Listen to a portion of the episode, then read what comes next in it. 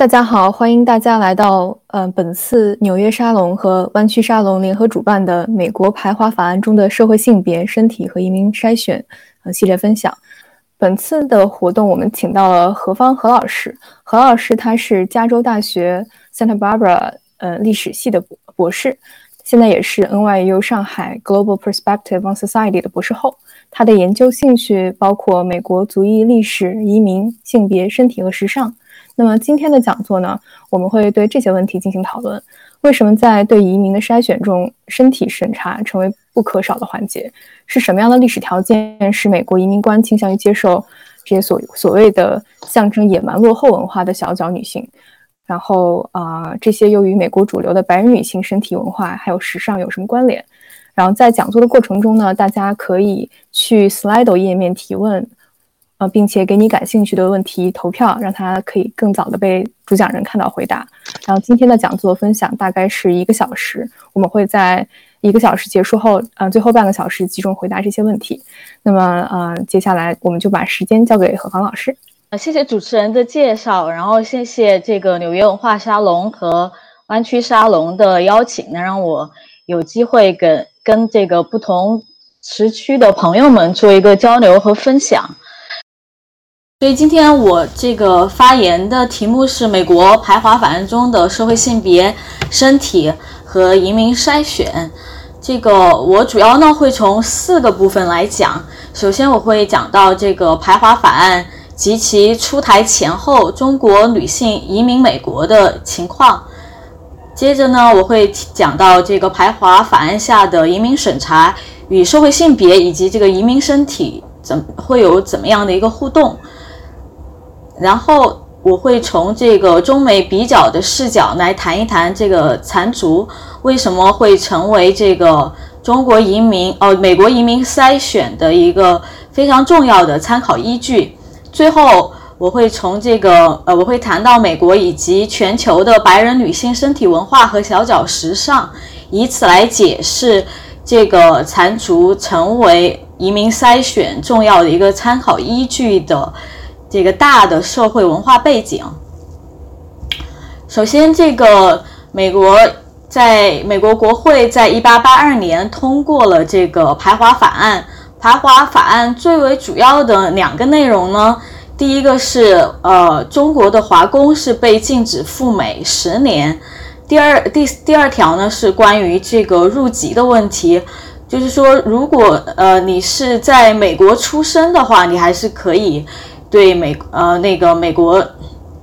还是能够就是呃成为美国公民，但是如果你从中国到美国去，不管你在美国待上多久的时间，都不能够入籍成为美国的公民。这个在当时的这个法律上，就是中国人是被称为 alien ineligible for citizenship。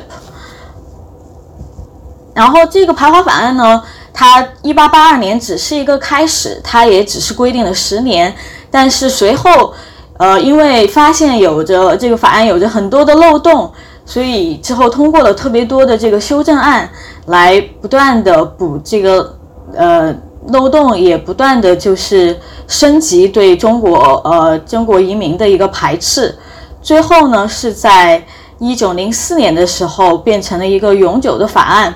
呃，当然就是到了一九四三年的时候。这个排华法案是被废除，但是呃，值得一提的就是说，这个排华法案的废除，它并不是一个啊美国人非常就是就是自省，然后认为自己这个法案不呃不道义，有这个严重的种族歧视，做出的一个自愿的一个行动，而是迫于二战的时候，中美成为这个。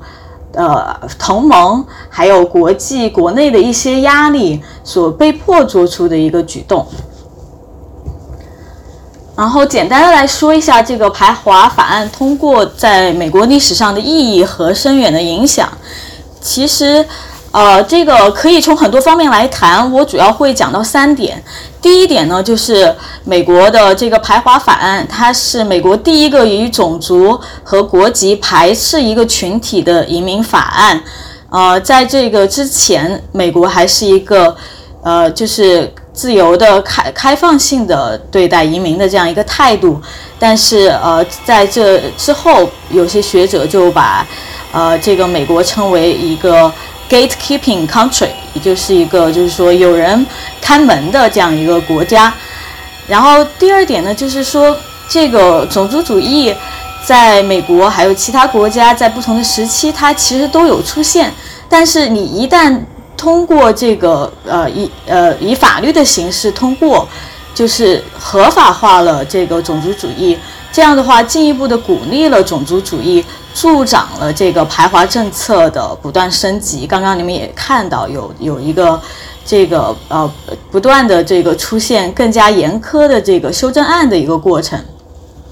然后最后一点呢，就是呃美国的移民执法体制，其实在。这个排华法案刚刚通过的时候，它其实处于一个非常非常雏形的一个状态，很多的执法过程其实是依赖这个海关的官员进行的一个一个就是呃执法一个操作，呃，并没有一个完善的体系来应对就是这个排华法案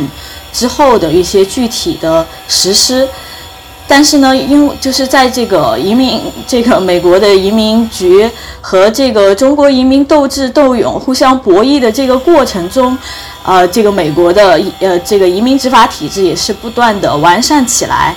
然后也是因为在这个对华人不断这个排斥的过程中，美国人也更加强化了他自己的这样一个国家的身份认同。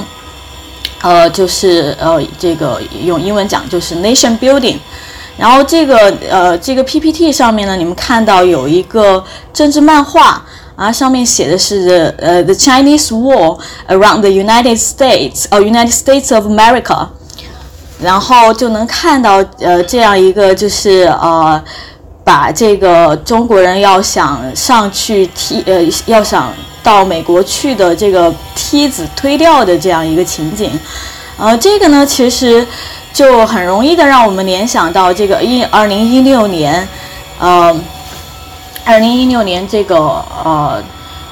特朗普在竞选美国总统的时候，对这个墨西哥人。呃，这个移民的这个排呃排斥，还有就是他怎么样，就是不断的呃强调他这个呃就是要在美墨边境修加强这个这个墙的这个一个一个就是政治口号，所以这个其实可以追溯到这个排华法案和当时的这个排华主义，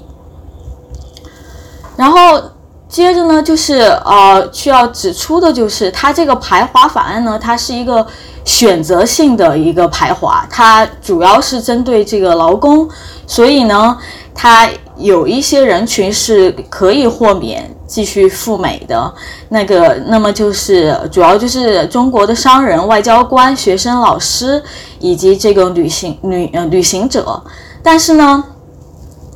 就是它这个法案本身，它根本就没有提及到女性，所以怎么样处理女性呢？这个这个女性移民的情况呢？这个就是，哦，就是呃，其其实就是一个非常呃模糊的一个一个状态，嗯，那么就需要谈到一下这个排华法案之前，这个女性华人女性移民美国的一个情况。呃，要谈这个华人女性移民美国的情况，最重要的一个法律就是在一八七五年的呃通过的这个 Page Law 佩奇法案。所以呃，这个这个法案呢非常有意思，它这个法案本身这个法律那个就是用语，它是没有提到，就是说这我们是呃有目的的要针对你这个中国女性。他主要提到的就是说，呃，某一些种族的女性，呃，如果你是有来美国做妓女这样一个目的，呃，那么就会呃就会被呃呃禁止入美。但是在实际的呃这个执行的过程中呢，其实它主要是呃针对这个中国的女性，而且它的这个严苛程度就是。你即使不是，就是你只要是中国女性，她就先把你当成这个妓女来对待，呃，直到你能够证明你自己，呃，不是不是到美国去做妓女的。所以很多中国女性知道这个法案之后，她即使想要移民美国，她都是有着一个呃望而生畏的这样一种这样一种态度。而这个法案呢，它其实反映的就是美国社会对这个中中国女性来到之后可能。会就是对这个美国种族这个纯洁性的破坏的一种一种焦虑，嗯，他也非常担心这个中国女性来到之后，呃，会在这个华人就是会就是促促进这个华人社区的这个繁衍，也会就是最后导致华人社区在美国不断的发展壮大。所以呢，其就是这个，其这个在排华结束啊，就一九四三年这个二战之前，呃，美华人的这个社区的男女比例是严重失衡的。这边呢，就是给大家推荐两个阅读，它有就是讲到这个有有分析这个为什么华人社区会严重比例会严重的失衡。这个第一个书呢，就是这个 George Pafford 的书，它主要呢还是讲这个在呃一八八二年之前的这个这个情况，而这个书生称的这篇文章呢，它讲到了从一八七零年到一九四三年，整个就是美国针对这个华人女性移民的一些具体的一些啊这个措施和法法案。所以这个原因呢，就是有一些学者男女比例失衡的原因，有一些学者认为，主要呢是中国这个传统文化、性别文化对女性移动性的一个禁锢，因为大家认为中国社会这个父权制下，男女是不平等的，女性应该在家相夫教子，呃，侍奉公婆、尽孝等等。呃，就是这种呃，对他们这个社会性别的一个期待，呃，然后女性留在中国孝敬公婆的义务呢，其实被认为是比远赴重洋和丈夫团聚更为重要，所以，哦，这个这个是第一点。然后有一些人学者认为呢，可能是因为华人移民的这个旅居心态，也就是说，这些华人移民他们并非呃。打算长久的在美国定居，只是想来，呃，挣一些钱，然后回到中国。当然，这个心态也就是有一些呃反华的人士会用来，就是夸大说这个美国人，呃呃，这个华人其实是呃很难融入，就是没有这个真心实意的想要融入美国社会打算的，呃，这个群体。然后其次呢，就是这个移民的经费问题，因为大部分移民是过去谋生的，这个呃会要到美国，这个和呃到美国，而且在美国安家，它其实是呃需要有很呃需要有一定的经济实力。呃，但是呢，刚刚我讲到的这两位学者，他们认为其实这个。导致男女比例严重失衡的这个原因，主要还是美国严苛的法律和严苛的这个移民执法审查。他们，呃，尤其是这个，呃，If they don't bring their women here 这本书里面，它有一个章节讲到了，就是说，呃。就是做了一个，就是将这个华人女性移民到美国和就是移民到新加坡、夏威夷以及澳大利亚做了一个对比，就是是在同一个时期的一个情况。然后最后呢，发现其实只有这个在澳大利亚和美国，它是出现了这种长期的呃华人社区男女比例严重的失衡。那么这个原因。这这个 George p a f f e r 就是说到，是因为只有这个澳大利亚像美国一样有着非常严苛的这个法律，而非嗯呃而那个呃新加坡和夏威夷，他们因为有着相对宽松，特别是夏威夷变成美国的领土的一部分之前，有着相对宽松的这样一个，呃，就是对于华人女性的一个一个移民政策，所以这个华人社区在当地都有着一个稳步的增长。就是说，大家我们并不能否定，就是说前面的这三个原因，但是，呃，这个之所以。美国呃，这个华人社区男女严重失调的这种现象能够持续六十年，这个是跟美国的严苛的这个法律和执法有着密切的联系。而这个这个华人社区女性奇缺最后的一个呃深远的造成了深远的一个影响呢，就是。呃，华人社区结构非常的畸形。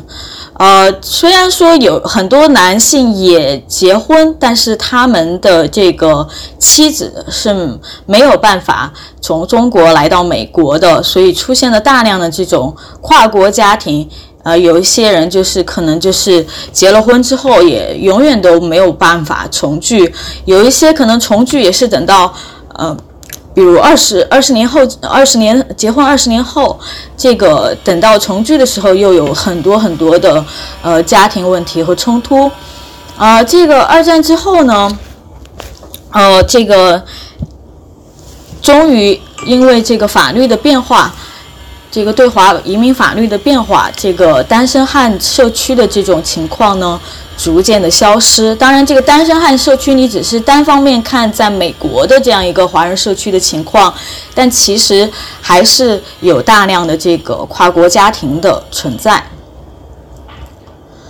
嗯，当然，中国移民是没有放弃争取这个女性移民赴美这个权利的斗争。嗯。这个华人的这个劳工的妻子争取移民权，其是以失败告终，因为这个法律法庭的决定就是说，嗯，因为你是你这个中国的劳工是被禁止入美的，那么你的妻子依附于你的这个丈夫的身份，所以你也是也不能够就是获得这个赴美的权利。而这个中国的商人呢，他这个是一个很有意思的、很有意思的一个 category，因为他们是从头到尾都在法律的意义上是都可以获得这个移民权的。而非常有具有讽刺意味的就是，即使你是这个华裔的美国公民，你的妻子想要来到美国，那他也是。呃，并不是这个所有所在排华的这个时期内，它并不是所有的这个时间段里面都可以实现。它首先是通过了一个就是呃这个呃 t a l s i m versus U United States 这样一个呃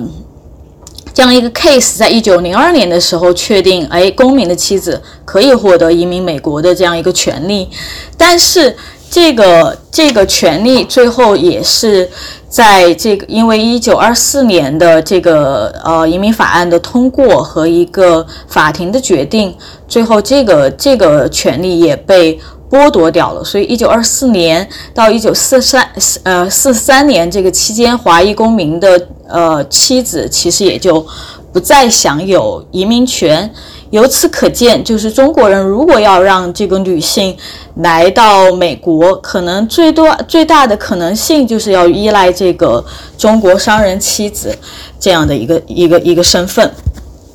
嗯，然后在这个美国呃中国人移民到美国的这个过程中呢，就是在这个一九一零年之前，他们。呃，接受就是到了美国之后要接受一些就是进一步的移民审查和询问的话，主要是在旧金山的这个呃一个小木屋，旧金山港呃码头的一个小木屋。但是后来因为现实的呃需要，这个在一九一零年的时候，在这个呃天使岛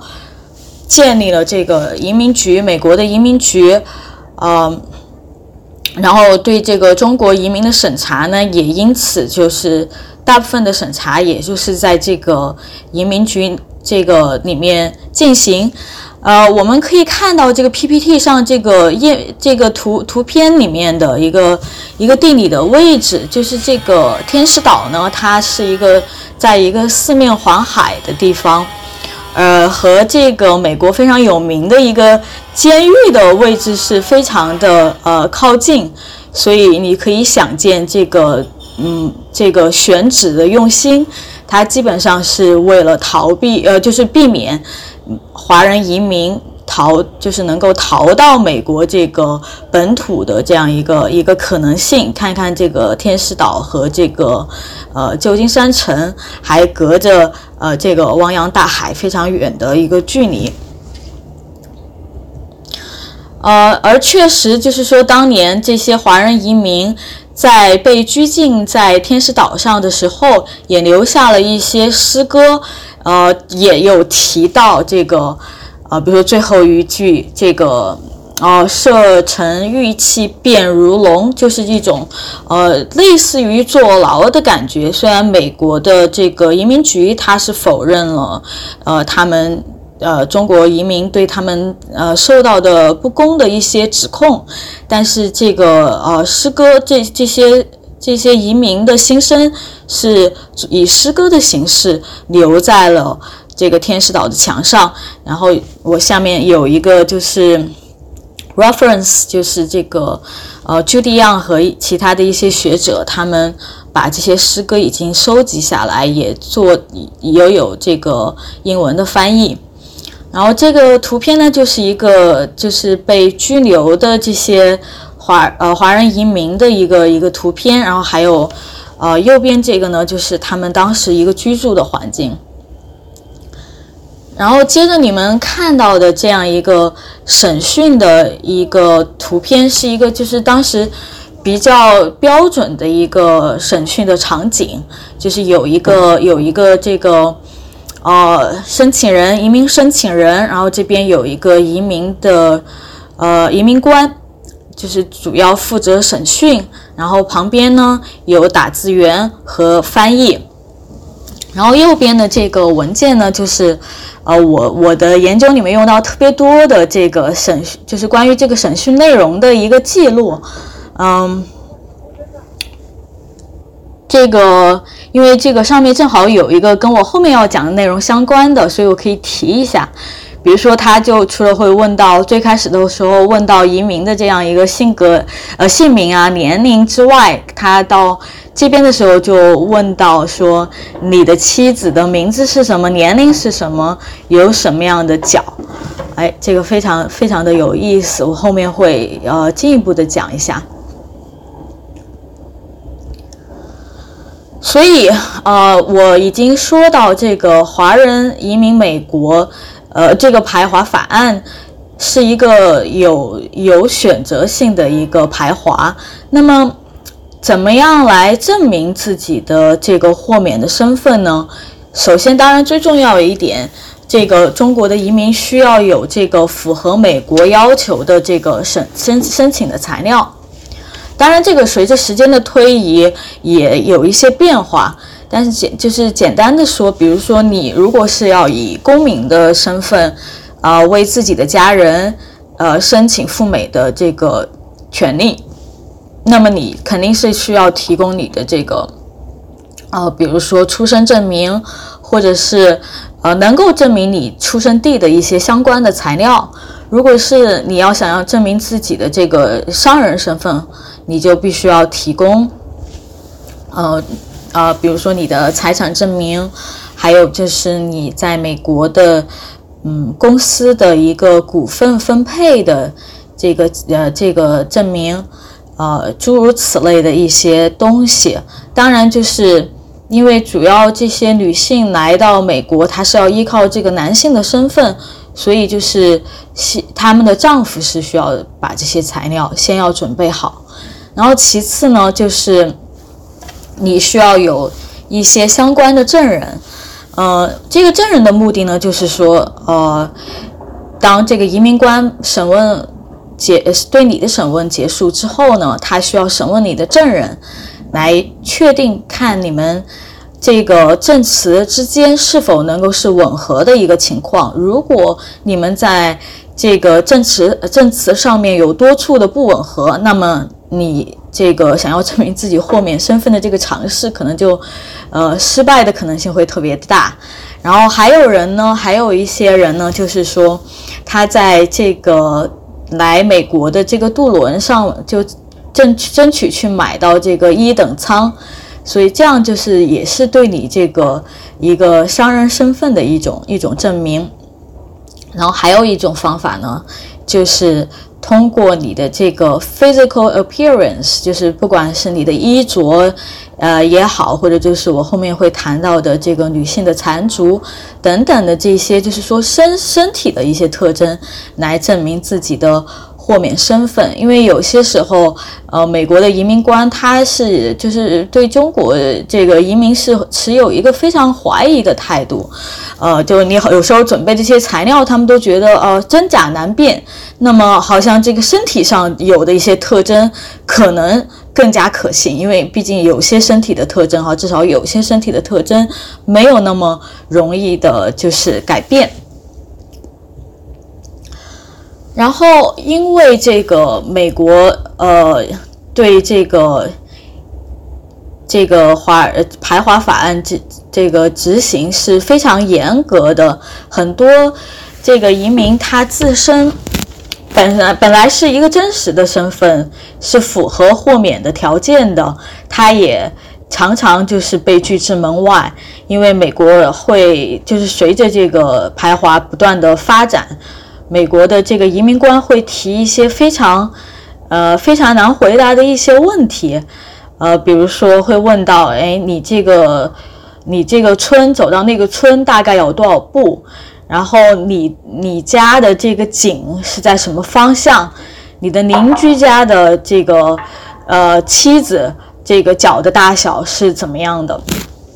呃，所以呢，就是为了应对。应对这个美国这么呃这么这么呃高难度的这样一个审讯，所以这个有一个这个口供纸的这样一个产业，高利润的一个产业呢，也就应运而生。这个呢，就是呃哎呃，这个呢，就是有很多很多的人都在这个产业里面起到一定的作用。这个里面呢，就有一些呃移民官。呃，其实也参与其中，呃，所以这个口供纸，这个 coaching papers，简单的来说，它就是一个为了为了帮助移民通过审讯而准而提供一些就是相关的答案，对是就是对这个可能会被问到的问题提供相应的一些答案的一个就是呃属于这个备考材料，因为有学者也指出，这个到美国。这个通过这个移民的审问，就像，呃，参加科举考试或者高考一样，你需要的是一个一整套的一个一个就是，呃，记忆和呃记忆和背诵的这样一个过程。嗯，你可以看到这个这个图里面，啊，它的这个上半部分是一系列的问题。哎，就是问到这个年龄，在什么地方出生，然后包括这个子女的情况，然后家人的情况，然后叔伯的情况等等。嗯，不知道大家能不能看清楚，但是啊，我可以给你们，呃，就是念一下。就这个是问到你的妻子叫嗯姓姓什么名什么，然后他这个下面其实就已经标注了一个呃小角。呃，然后包括这个后面，他们这个有问到这个应该是这个你的伯伯的妻子的情况，然后这个答案里面也是，呃，虽呃虽然问的是名字，但是也会提醒这些移民要说，除了名字之外，还有这个呃妻子是一个小脚的这样一个情况。然后，另外一种口供的资料呢，就是，呃，像 map 一样的，就是一个一个地图。这样呢，就是也是为了应对移民官的一些非常非常细枝末节的，呃，非常非常荒谬的一些问题。就像我刚才跟你们说到的，这个井是在什么样的位置，到另外一个村有多么长，然后邻居家的一些情况，啊，等等，在这个图上也有帮，也也有为这些移民给呃准备。然后到后期的时候呢，就是有有点。呃，更加的产业化了，它有这个口供书的这个出现，你看这个越越来越厚，呃，所以这个也是就是反映这个移民移民官的这个问题也是越来越多，越来越越来越难，嗯嗯，而这个这个还算不算是最最后面的，就是再晚一点的，还有直接有一些就是印刷出来，把一些相应的具体的呃信息填上去就可以了。所以这个口供纸、口供书的出现呢，也是反映了华人的一个对呃这个排华法案，嗯呃一个抵制的一一种一种方式。然后这边呢是一个天使岛上被缴获的这种口供资料啊，这些移民他们是呃托人放，移民的家属朋友是通过呃这个呃。通过受贿的形式，让让让人把这个呃口供的资料放进了这个送到天使岛上的这个这个香蕉里面。嗯，所以就是呃，我已经其实已经讲到了下面的很多内容了，就是想要专门提出来说一下的，就是说。这个呃，美国的这个移民审查里面，它其实反映了美国很多的自身的这个呃社会性别的一些观念。这个就是简单的说一下这个性别和社会性别。这个在学术呃里面，学术学术是一个学术用语，但是用的已经是呃非常多了。就是就是希望能够对这个 gender 和 sex 呢做一个区别，就是生生理性别。和社会性别是存在区别的，因为你这个社会性别是你后天在这个简单的说啊，是在后天的这个社会中所习得的，你这个性别应该有的一些行为方式，或者是说社会期待你作为某种性别，你应该有什么样的呃一个行为模式，嗯，这个呢就是。反映在美国的移民审查里面，就是可以看到，这个中国的女性绝大多数，她们只能以这个公民或者商人妻女的身份前往，所以这就是一个，呃，其实是一个美国的这个女性在法律上依附于男性的，呃，这个呃呃这个的这个一个反应。然后，移民审讯本身也带着很多的，就是审讯中的一些问题，也带着很多的性别的歧视和偏见，呃，并且呢，呃，这个移民的审查会有意识的看你的，就是呃方方面面啊，能不能够有，就是透露出你是否是一个道德不检点的女性。或者说你是不是能够从你的这个呃身体上或者服饰上表现出你是一个呃道德呃修养都很高的一个呃很高洁的一个一个女性？呃，接着呢就讲一讲这个移民筛选和身体的一个互动。就是这个呢是我自己总结了一下移民筛选与审查。呃，常常常关注的三类身体特征，第一类呢，就是相对常规一点的一些记录啊，就是记录下人的这个身高，比如说眼睛的颜色，还有你的这个痣或者是疤痕的位置在哪里，因为以后有必要的时候，他们会就是看，哎，你这个人是不是在某一个地方你有痣，呃，或者有伤疤。而第二类呢，就是一些可以透露出申请人的社会身份地位和道德观念的特征。这个呢，就是残足就是其中一个，还有就是我已经提到的这个，呃，你的服饰是不是呃质量呃看质量上乘，而且呃是西式的还是中式的，还有就是你的手上有没有这个茧，如果有的话，很有可能你就会被视为呃是劳工。呃，另外，你的皮肤如果有晒伤的话，也很有可能透露出你你的这个劳工，或者是被怀疑成这是你劳工身份的一个体现。嗯，而第三类呢，就是主要是这个为这个公共卫生系统的人员所用的，呃，他们就是这个 public health service 的这些人，他们要为这个移民官提供一些做决定的一些依据嘛。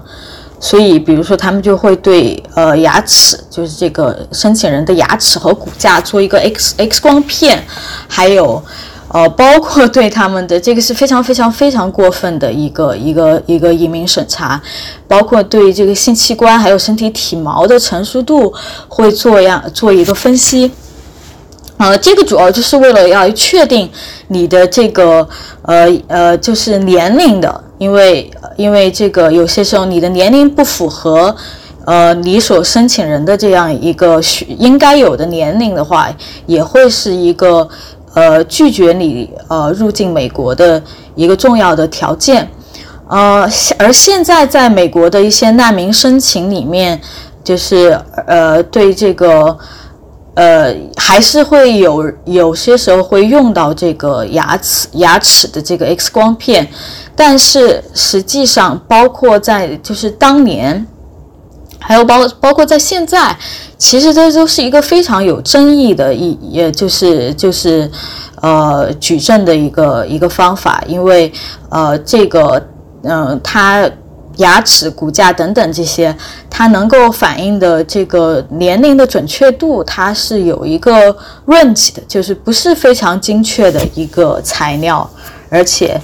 呃，这个这个确实是对这个申请人是具有很大的这个羞辱性的，尤其是后面的我提到这个对性器官成熟的这些分析分析。那么，在我讲的这么多的这些身体的特征的呃里面呢，呃，残足呢，它有一个特特殊的利用价值，对于这个美国的移民官。呃，首先呢，这个残足是被视为，呃，这个上层阶级地位的象征和道德高洁的体现。然后呢，呃，除此之外，除了这个文化社会含义之外，它还有一个非常实用的一个价值，就是这个女性的脚的大小在这个交叉审问中的运用。我之前已经提到了，就是。在这个移民审查的过程中，他们不仅要审讯移民本人，还要审讯他们的证人，所以这个时候他们就就是呃都会就是在审问这几方的时候都会非常常见的啊，都会问到，就是说呃这个申请人的妻子的脚的大小啊，包括一些去世的亲属的脚的大小，还有邻居的这个妻女的脚的大小。就是如果你在说这些脚的大小的时候，如果内容不吻合，那么你也很有可能被怀疑呃撒谎。嗯，因为这个就是女性的这个脚的大小，它不比说这个你的痣或者疤痕的位置。你可以说，哎，我邻居的这个疤痕我不是很清楚，他的痣我不是很清楚，但是这个脚还是一个非常明显的，就是远远的你可以。就是非常 visible 的一个一个一个身体特征，所以呃，这也是为什么残足成为了一个美国移民审查的一个重要的参考依据的原因。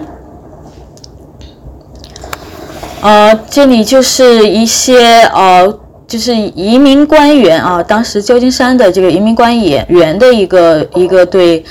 对缠足的一个态度啊，他说到说，哦，就是我相信来我们这个呃呃旧金山港的这些女呃缠足女性，没有一个人是呃道德不检点的。好，这是一种呃态度。然后很有意思的就是说，移民呢，他们其实很多时候，即使移民官没有问到他们，嗯，他们也会自动的。就提到，哎，我这个谁谁谁的名字叫什么？然后他有残足，当然，我之前已经向大家展示了这个口供纸，呃呃，上面是有提醒移民去强调这个呃残足的内容，来增加自己呃获得豁免权的这个可能性。呃，当然还有这个后面，就是这个排华时期越往后面，这个很多时候就是你需要就是去就是这个稳固自己的入境呃入境权的话，你是需要依赖这个移民。呃，移民律师，这个移民移民律师在写律师信给这个移民局的时候，也会反复的去强调，就是说这个女性，呃，或者是这个人家是非常可信的，因为他的妻子或者女儿他们是有残足的，而这个就是一个呃家庭呃阶级地位和道德水平的一个铁证。嗯，当然这个呢，就是说到这个对。呃，美国这个移民局对移民和移民审查对这个中国文化的这么一个应用呢，其实呃到了就是说现当代也还是还是在进行中。虽然残族已经不存在了，但是可以转移到对中国其他一些比较有特色的一些呃文化的一些诠释。比如说，这个中国的这个就是独生子女政策没有放开之前，呃，这个很多中国移民也是就是专门就是他不管他有没有受到这个政策的直直接的影响，他们也会去呃跟移民官讲说，哎，我是受到了这个政策的迫害，因为他们知道这个只要这样说，移民官就会给他们呃就是这个。比较有优待的考虑吧，有优先的这个考虑，然后包括这个呃，这个这个呃，法轮功是的人申请政治避难也是这么一个情况，就很多人这个是有这个学者的研究是有就是提到的，就有些人他也不是什么法轮功。但是他知道，哎，只要这么说自己是法轮功受到了迫害，就能够呃入境美国或者留下在美国留下来，那么这就是呃何乐而不为呢？也就这样说了，呃，所以这个也就是看可以看到这个移民他其实有一个主动的去呃加，就是怎么说，就是 reinforce 呃这个呃美国移民审查中的这样一些。对呃中国文化和政策的一些呃，不管是误用还是错用，反正就是一些固有的一些成见。哦，接下来呢，就想具体来讲一讲这个，就是说残族他为什么最后嗯呃，就是变成了一个呃呃，就是说到底是一个什么样的历史条件？使得美国倾移民官倾向于接受这些所谓象征落后野蛮的这个小脚女性人群。嗯，主要呢，我就是想从先讲一讲这个，先先讲一讲这个残族在变动中的晚清中国的这样一个含义。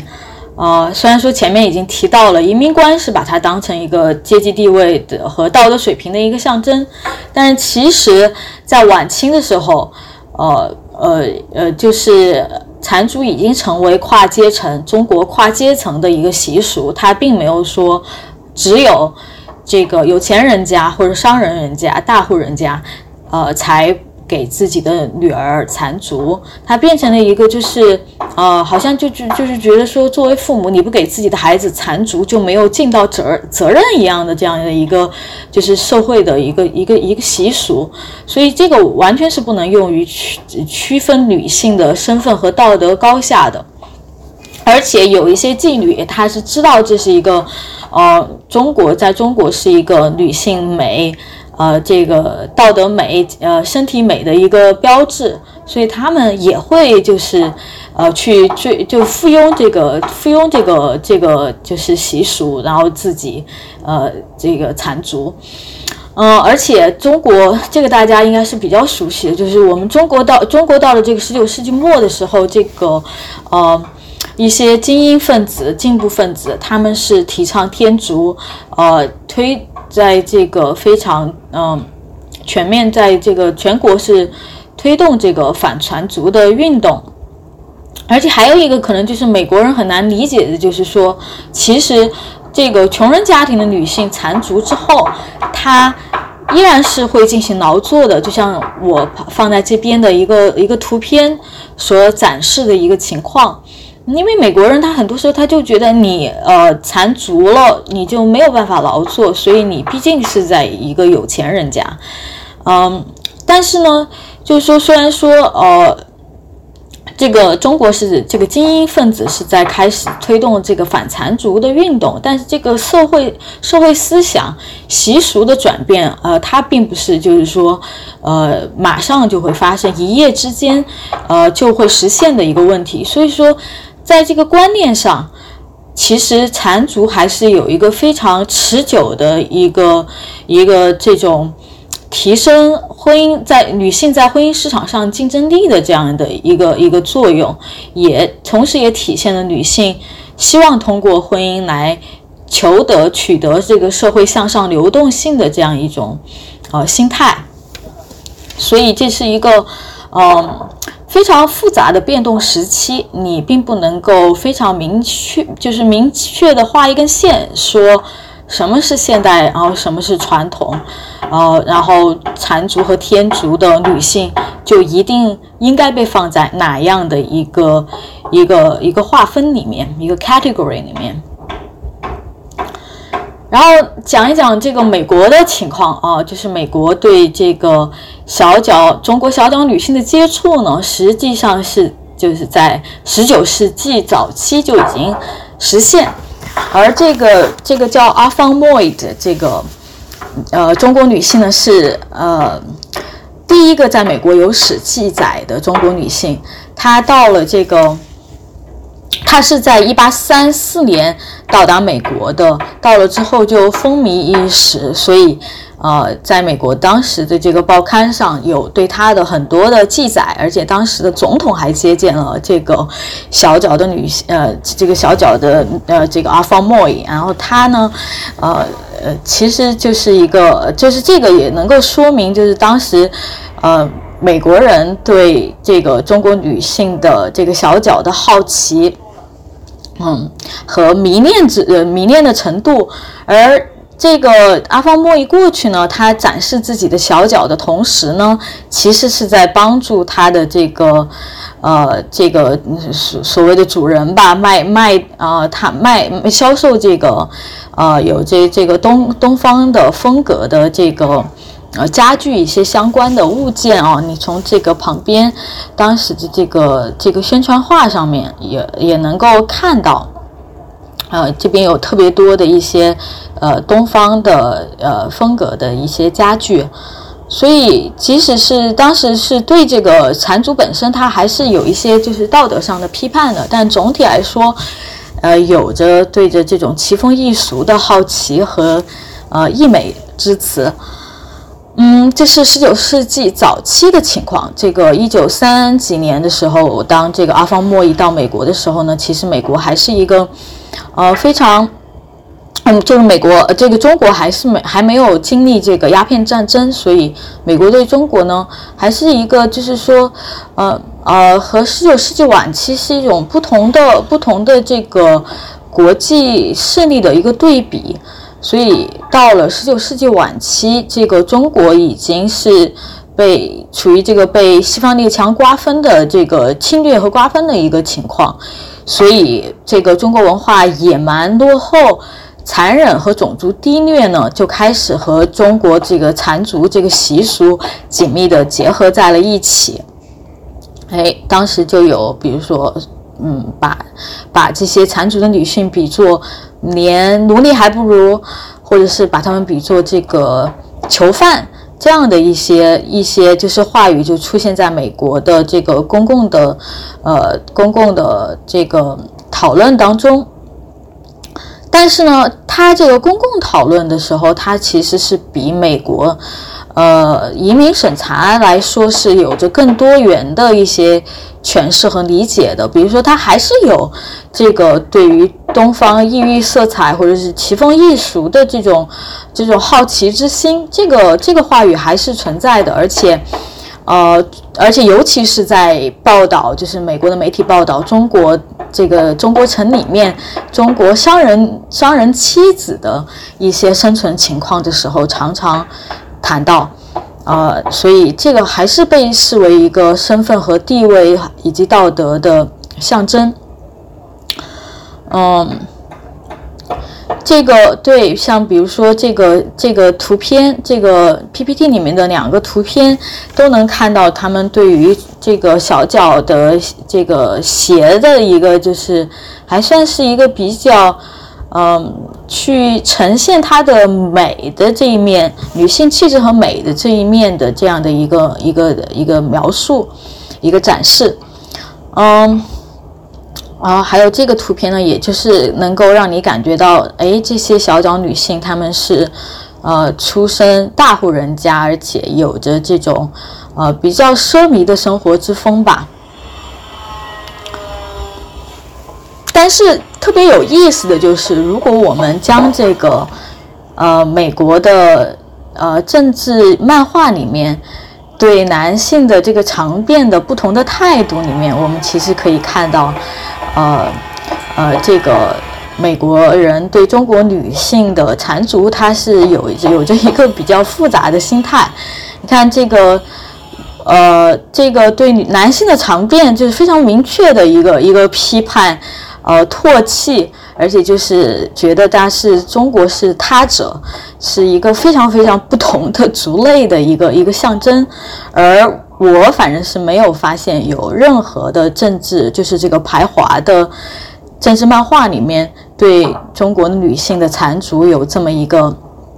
有这么一个呃一模一样的这种呃唾弃或者是呃厌恶的这样一种呃展现。哦，接着呢，我就想来讲讲，就是说。呃，美国的这个呃主流的美国的乃至全球的这样一个主流的一个呃女性白人女性身体文化，来试图来解释，就是说为什么呃缠足会成为嗯中国移民取得美国呃入境豁免权的这样一个一个重要的依据，嗯，所以。呃，这边这个 PPT 上面大家是能看到，这个，呃，这个左边呢是一个呃，是一九一九年《纽约时报》的呃高跟鞋和缠足小脚的一个对比图。这篇文章呢，它报道了基督教青年女子会对高跟鞋，就美国基督教青年女子会对高跟鞋和尖头鞋的一个批判，将只称其为。这个 American version of Chinese foot binding，中国美国版的缠足，而这个其实从这个右边的这个精华呃图图图画经报上面，我们也可以看到，随着西方高跟鞋时尚席卷诸如上海之类的中国大城市，中国的很多杂志报刊也对这个两者的相似之处有一个报道，嗯。不不论是美国还是中国的媒体，都指出了这个西方的高跟鞋、尖头鞋与中国残足的相似之处。大家可以看到啊，都是追求这个呃脚小、窄窄，嗯，脚尖细小，并且足弓比较高一点。那么接下来呢，我们就一起来了解一下这个二十世纪之交的这个呃美国的媒体，尤其是城市报刊是如何谈论女性的身体，并将之置于媒体的放大镜下审视，甚至组织了这个小脚比赛。然后呢，我会对这个呃这个美国的情况和中国的残足来做一个简单的比较。啊，我们可以看到这个女性的身体，尤其是这个小脚时尚观念，在全球消费主义浪潮下的这个互动与传播。这个美女性的这个身体的时尚，尤其是关于脚和鞋的这个审美观念，常常被视作是私人的、微不足道的话题。然而，在这个十九世纪末、二十世纪初，女性的身体不仅仅和中国的民族主义。和国家的现代化与紧密相连，也与美国的国家身份认同、消费主义的兴起和日益加剧的城市化紧密相关。在西方，不论是学术圈内外，中国的残族是与，呃，非洲的女性的割礼，印度和妻子印度的这个妻子驯夫并列而视为落后的奇风异俗，所以很少有学者关注到西方审美下的女性身体，其实也包括纤纤小脚。嗯。在二十世纪之交，为了不断的吸引这个读者群，尤其是女性的读者，美国各大城市的新闻报刊发表了大量关于女性脚和呃女性女性脚和鞋的这个时尚的呃文章，而且还组织了这个形形色色的小脚比赛。从而增加这个读者的参与度，进而来提高报刊的销售量。这些文章中呢，我们可以看到，呃，虽然它中中嗯，我们可以看到，虽然这个这个就是美国对美国女性对小脚的这个追求啊，不像像中国人残足那么的极端，但是纤纤小脚所代表的女性气质、美丽、时尚和精致优雅。也是西方审美的理想女性身体标准。这个城市，美国城市报刊不断出现的有一个主题呢，就是说女性是爱慕虚荣、过度追求纤小的脚。他们具体的操作呢，就是说为了在视觉上造成脚小的这样的效果，是将脚硬塞进了尺码，往往是把脚塞塞进这个尺码过小的鞋。关于小脚的这个比赛。嗯，我可以给大家就是就是讲到讲一下这个一八九三年芝加哥的这个小脚选美比赛，它是第一个被大量报道的，被呃被这个芝加哥论坛报 （Chicago Tribune） 大大量报道的，呃留下了非常多的这个呃嗯报刊资料。呃，而这一年呢，刚好也是芝加哥承办当时美国历史上最大规模的一次世博会，所以呢，就和这个纽约当时的大也现在也是当时哦的大城市纽约竞争这次世博会的主办权。这两个城市呢，就在十九世纪末的时候，呃，掀起了一场非常激烈的媒体口水战。嗯。其中的一个焦点就是比拼哪一个城市的女性拥有最美最小的脚。嗯，这个呢也让我们想到中国有一些城市哦，比如说成都、是重庆，也是经常争论哪一个哪一个城市的呃女女生更美。哦，呃，这个好，从这个一八九三年的二月份的二月五号起的一个月之内。这个论坛报每天都会刊登这个，就叫它叫灰姑娘券哦，就是你们可以看到这个，在这个图上，在这个截图上面是这么一部分灰姑娘券，它是要求就是每位参赛者填写他们右脚的各个部位的一些长度啊，这里有有一些具体的标标注，呃，指导他们如何来测量。呃，最后各个部位测量出来最小的就会获得冠军，会赢得这么一个就是灰姑娘的鞋。而这个这些编辑策划在呃选宣传这个活动的过程中，女性的身体和城市的形象呢，与这个欧洲的时时尚艺术结合起来，形成了非常有力的一个商业话语。嗯。当然，这个也就是这个西方的这个小脚时尚和缠足的一个很大的区别，因为，呃，西方的这个小脚时尚，它，呃，虽然是在西方的这个传统的文化里面，呃，呃，一直都有，就是很长的一段时间里面都有，但是现在是被一个现代的消费主义，呃，重新发现、重新利用。嗯，到了这个一九零七年的时候，呃，论坛报又大量的报道了他们举办的这个小脚选美比赛。呃，这一次呢，就是呃，大家可以看到这些，呃，就是用了更多的精美的一些插画和欧洲的这个艺术时尚的话题。这些文章呢，往往是将这个美美国女性身体美的标准附庸于欧洲审欧洲的审美与时尚以及艺术，去强调女性脚的美丑大小与各个城市的形象紧密相关，以此来调动大家积极参与。呃，要求的呢，这次要求呢，就是各个角度都要看上去完美，而且他们还要求了，呃呃，那个邀请呢，雕刻家、画家以及这个艺术学院的写生老师来做评委，而且他们在这个用语上啊，避免避免一些批评，他们是。尽量少用这个小，呃，但是呢，但是呢，其实当时就就是当时他们用的这个灰姑娘的鞋的，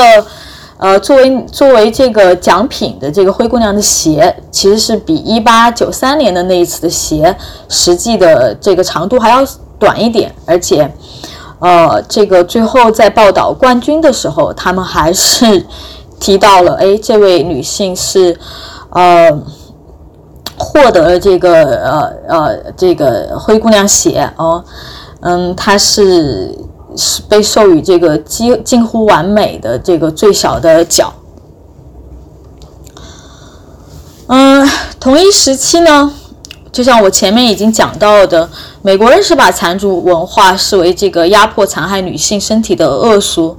呃，和中国落后野蛮这样的一个象征，而对这这一部分呢，变成是一个比较主流的一个话语，虽然还有其他的话语存在，所以呢，这个在这个对缠足文化的一个想象中、诠释中，美国人是在不断的强调这个中美文化的不同和种族优劣之分，这个呢，也就是他们塑造自身这个文明种族优越性的一个过程。同时，也接其实呢，其实就是在我的这个对这些资料的这个分析中，其实是发现了，嗯，欧美国家对理理性女性女性身体，呃，理想女性身体标准的追求，与这个中国的残族是有着相似惊惊人的相似之处的。虽然美国的公共讨论里经常谴责中国的这个残族，嗯。但是，这个小脚被视作阶级身份的象征、道德教养的体现以及良好婚姻嫁娶的重要前提，并非是美中国历史上的独有现象。呃，当然，我还是需要强调，这个这个美国女性的这个小脚把脚塞进小小小很多号的鞋，和这个残足，它在这个具体的操作的过程中，肯定还是有有一些区别。嗯。这个把在新闻报道里面，美国呃将这个呃丈夫的中产阶级身份和妻子的纤细之脚相提并并论，呃也是常见于报端。比如说，在这个一九八三年的比赛之后，呃，这个论坛报是报道了这位冠军，哎，就是这位这样嗯。哦，不是这个，呃，这个冠军的丈夫非常富裕，因而得以很好的应对他妻子出名之后的各种社交活动。然后在这个 PPT 上面的这个左边的这个截这个报刊的截图里面，我们也可以看到，这是用了整个的一个版面，呃，画到画了这个王子在向这个穿着灰姑娘的灰姑娘的鞋的。美丽的女子示爱，其实这也就是暗示了呃小脚与婚姻嫁娶之间的关系。呃，最后呢，就是想要来讲一下这个小脚时尚，它并非美国独有，与美国的女性非常相似。英国，尤其是英国和法国的女性，也常常穿比她们的脚的正常尺寸要小很多的鞋，还有高跟鞋。呃，比如说在一九六五年的一篇杂志上。呃，就是呃，有记载，在成人女性和女婴，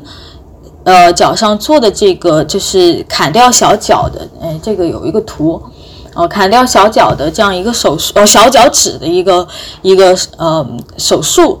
呃，为为了为了呢，就是要呃便于以后可以穿这个尖头鞋。然后这个这个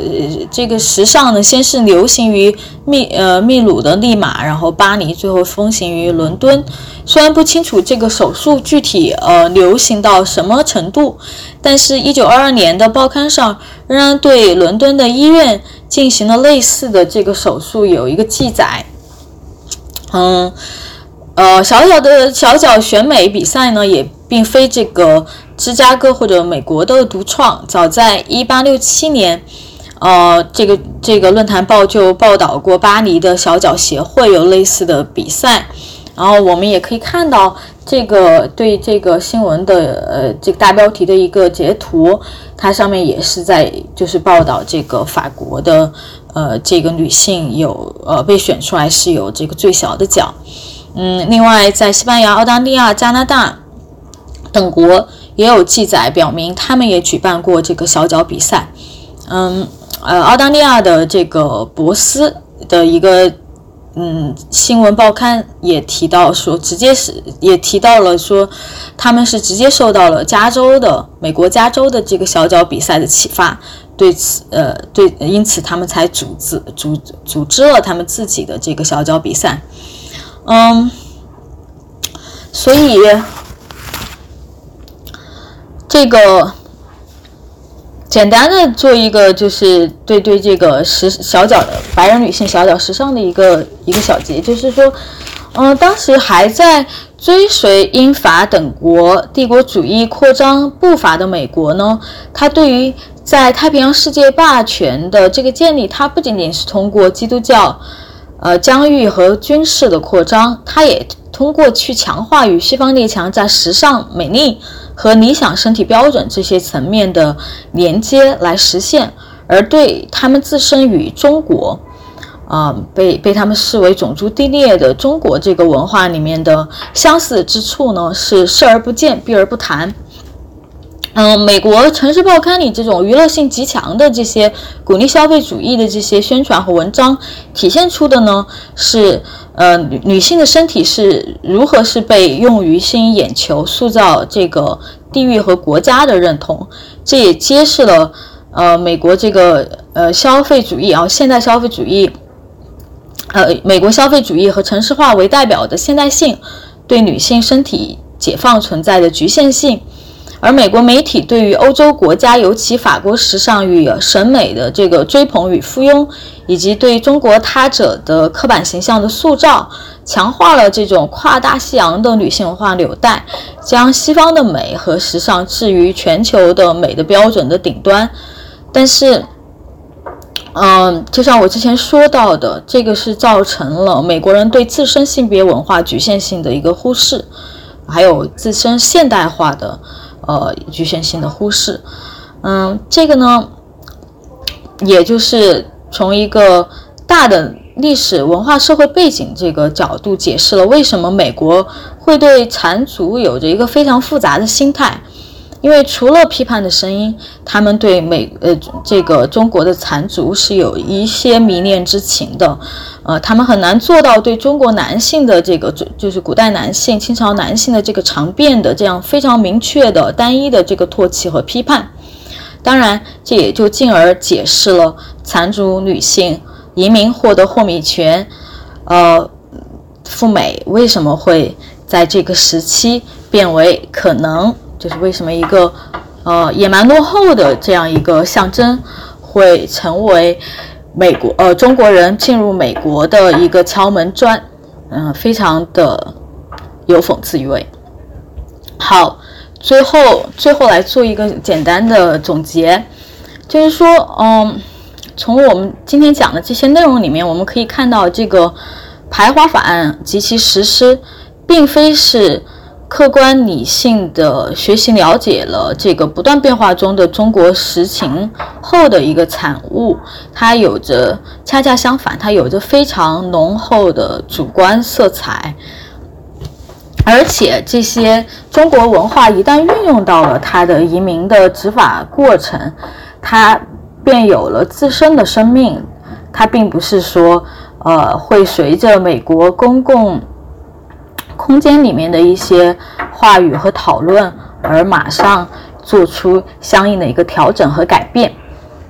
其次呢，就是呃，美国移民筛选对移民身体的审查，不仅体现出了美国的种族阶级和社会的性别观念，而且也折射出了在希腊和排斥移民的过程中，美国对于自身国界的想象、文化的塑造以及。国家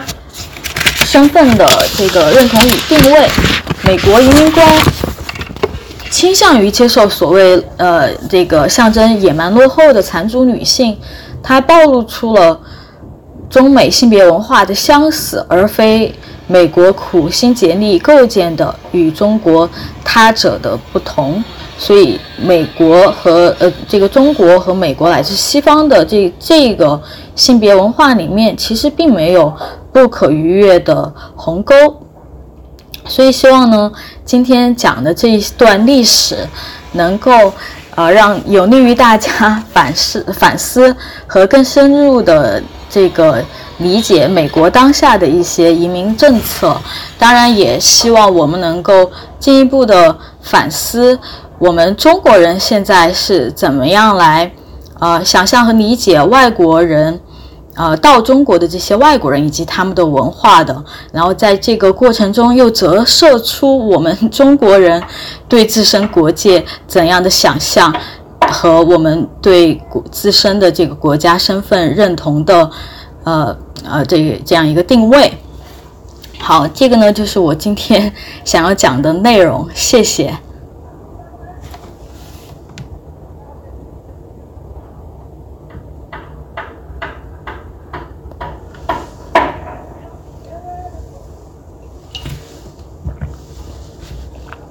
呃，都可以，嗯，都可以，我听主持人的安排。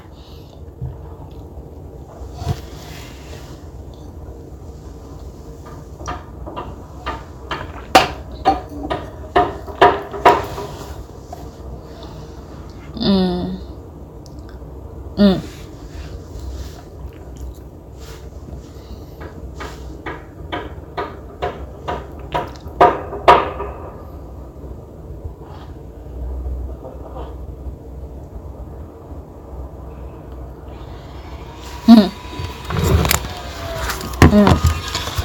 好的，呃，这个以这个变化是是肯定是有的。比如说，这个在这个 Page Law 就是通过之后，他会对这些女性有一些审查，有一些询问。但是根据这个记，因为我们现在能看到的这个历史档案资料嘛，它只是一个呃。就是选择性的一个记录嘛，你也不知道，就是说，呃，呃，具体有没有就是呃有这样一些观察，但是就是根据我们所有的现有的资料来看，当时是一个呃相对相对比较简化的，就最早的时候啊，这个 Page 罗通过，然后排华法案还没有通过的时候，就会问一些非常简单的问题。呃，并没有，就是呃，并没有看到说对这个脚的一个一个关注，嗯，呃，你当然有些问题也是特别的、特别的，就是城市化的问题，会直接问你是不是到来美到美国来当妓女的，呃，这个也是，呃，其实也是非常非常非常严重的这种就是侮辱性的、侮辱性的话语，嗯，他这个。到了这个对女性的脚，这个它最开始的时候，我看到它是，比如说，呃，它，嗯，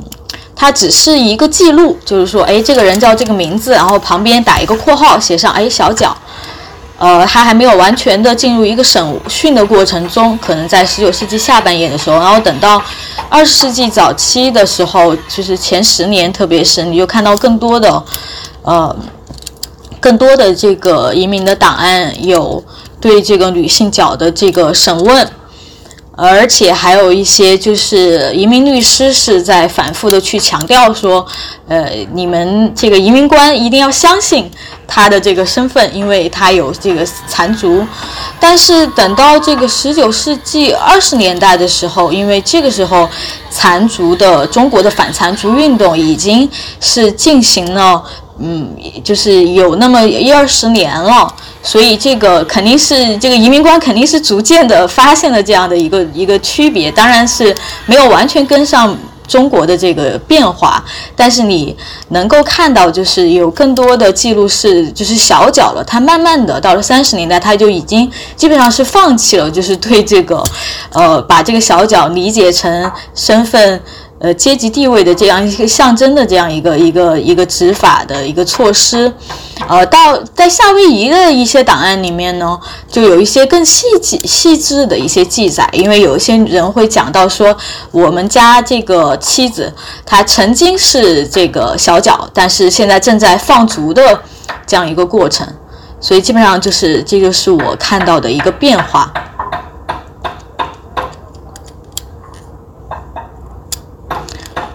当然也可以加一个，就对第 一个问题哈，就是这个变化呢，它其实就是反映的是一个中国人和呃这个移民官、移民和美国移民体系打交道这样一个呃互动的一个一个结果，就是因为这个不仅仅是移民官他们想到了说，哎，这是一个方法，来看看这些人是符不符合条件，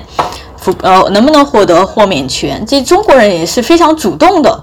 去就是强化这些东西，来增加自己就是能够获得豁免权的一个可能性。好的，谢谢问题。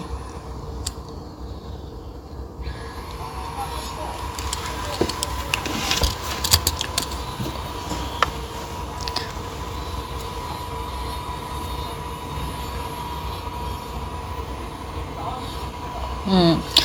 这个肯定会，我相信他肯定是会有一些就是，呃相相似之处的。但是，因为毕竟美国它本身，嗯，他自己并没有这样一个就是，呃，就是说一个戴头巾的这样一个传统，所以说，呃，他肯，呃，就是说他肯定是有运用这个他们，呃，美国的美国人的。呃，这个对美国呃对这个穆斯林文化的一个诠释，但是我就我不是专门我没有专门研究这个情况哈，但是我的我的呃感觉就是这个并不能够呃在美国找到一个相似的一个一个呃文化情节吧，这一点是对于小脚的一个呃区别吧。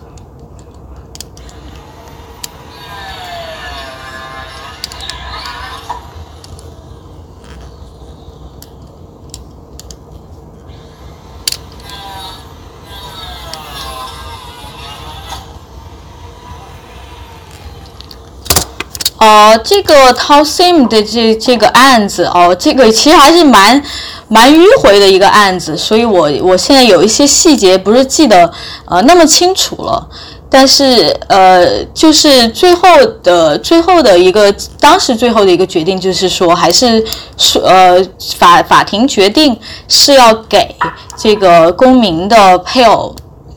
移民的这样一个权利，最后的否决是在这个一九二四年的这个移民法案，因为一九二四年的这个移民法案，它其实主要针对这个，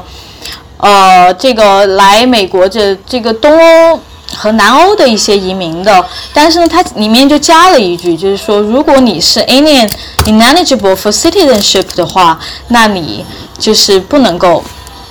呃，不能够就是呃呃，让你的这个你你就不能够属于这个这嗯怎么说你就不能够获得这个豁免权，所以在这种情况下，就是说不管你是不是公民的配偶，你只要是呃你只要是中国人，你就是 alien ineligible to citizenship 这个样子，其实就是呃呃把这个呃美国的这个呃中国人来美国的这个。华裔美国公民的配偶的移民的这个权利，就相当于是变相的给否决掉了。呃，这个可以，这个这个很，这个可以查到的这个细节的东西，还是蛮长的一个故事，有一点记不清楚细节了。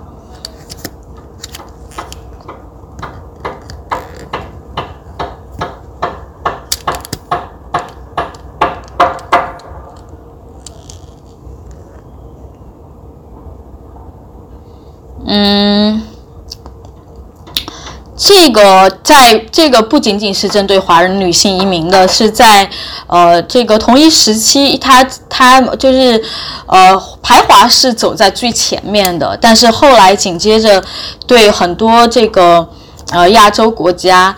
呃的女性呃，都有一个排，就是比如说日日本日本女性，呃，日本呃日本就是对日日本来的移民，呃，印度的移民，菲律宾的移民，它都有一个就是呃呃排斥的这样一个过程，所以最后是被称为这个 Asian exclusion。它呃对于身体特征的审查，它不仅仅是针针对这个呃华人。呃，女性呃移民，但是就是因为中国呃人有着这样一个就是非常怎么说非常特有特色的这样一个身体的特征，所以它运用的是特别的多。然后在嗯对待不同的国家有着不同的性别文化的这个情况下呢，他们会就是调当然会调整一些就是具体的一些关注的点。但是这个是存在的，因为，呃，就像我说之前提到的，他们对于一些移民提供的证件已经是不是很，就不是很相信，所以他们觉得，哎，身体好像是不是更加可靠？因为有些东西不是那么容易改变。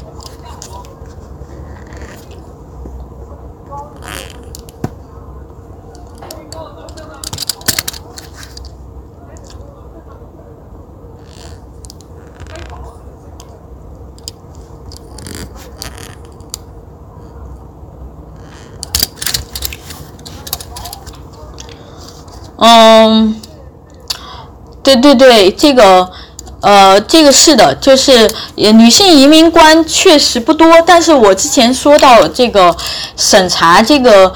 身体这个性器官的这个，其实主要是由这个 Public Health Service 的这些呃人员来进行的，所以他们是这个公共卫生系统的人员，呃，里面还是有一些有一些女性官员的，我呃。我想一想，就是他有没有提到这些官员的性别？嗯，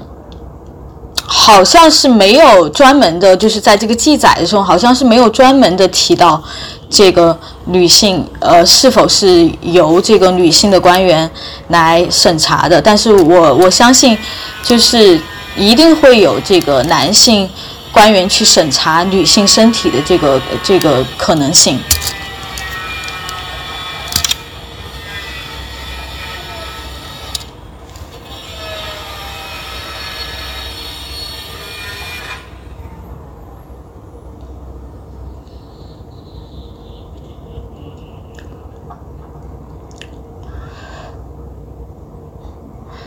对，嗯，这个其实你你还是要看这个具体的历史时期，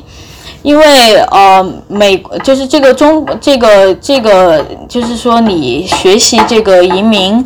到各个国家的移民到美国的这样一个情况，你必须要参考这个美国和这些国家的一个国际关系。因为它这个国际关系是在不断的变化的，这也就是我讲到的，说为什么到二战的时候，这个终于有了一个历史的契机，让这个呃废除排华法案变成一个可能。所以，呃，这个在当时来说的话，呃，就是中国人是去美国是比较。呃，比较前面就是比较早一点的，这个犹太人是相对要稍微晚一点。当然，黑人他是因为这个是被，呃，强迫的奴隶制运到这个美国的，然后他又是更加早一点的这样一个历史时期。但是，嗯，你要说到这个相同之呃之处的话，这个肯定就是有一个这个呃种族的这样一个歧视在里面，然后有着。呃，种族的一个就是美国人在处理这些人或者谈论这些人的时候，都是带着一种很强烈的这个呃种族优越感，而且他的这个关注点往往是自身的这个自自身，就是白人这个呃主流主流文化和这些人的不同，而且往往都是带着一种就是呃 xenophobia 的，就是就是这些东西是。比较相同，而且很多时候这种，呃，这种歧视，它是通过对这个人的这个身体特征的这个不同来表述和呈现出来的。嗯，这这些方面其实是可以看到有很多的相似之处的。嗯嗯，好的，啊，那我们今天的这个沙龙呃分享可以就是到到这就结束了。非常非常感谢何华老师这个抽时间为我们准备了这一场这个讲座。嗯，那么我再接下来再重新的预告一下接下来这个沙龙的活动，就是也是呃。像我们开始说过的一样，今呃今天的这期分享是我们二零二零年度最后一期活动。然后，呃，在二零二一年的时候呢，呃，我们会一月份会有三个，呃，接下来这是三个不同主题的，呃，分享。然后第一期是纽约文化沙龙带来的人工智能技术在生命科学研究和制药业中的影响，是在一月九号。然后一月六号是呃湾区文化沙龙这边的一个小型的。呃，speech therapy workshop 这个应该会，呃，我们之后会在公众号上推送这个报名的链接。然后一月二十三号呢，也是我们老朋友那个罗威，呃，罗威教授他回来为为我们来讲一下，呃，现在市场上我们可以看到的这些新冠的呃疫苗，嗯，然后欢迎大家就是继续关注我们的公众号，然后网站和这个，嗯，就是各个其他的社交平台。呃，我们会发布活动的这个具体信息，然后呃，今天的这个讲座呃 PPT 如果可以分享的话，我们我们稍后也会存档在这个网站上。啊，非常感谢大家今天 tune in 我们下午的这个分享。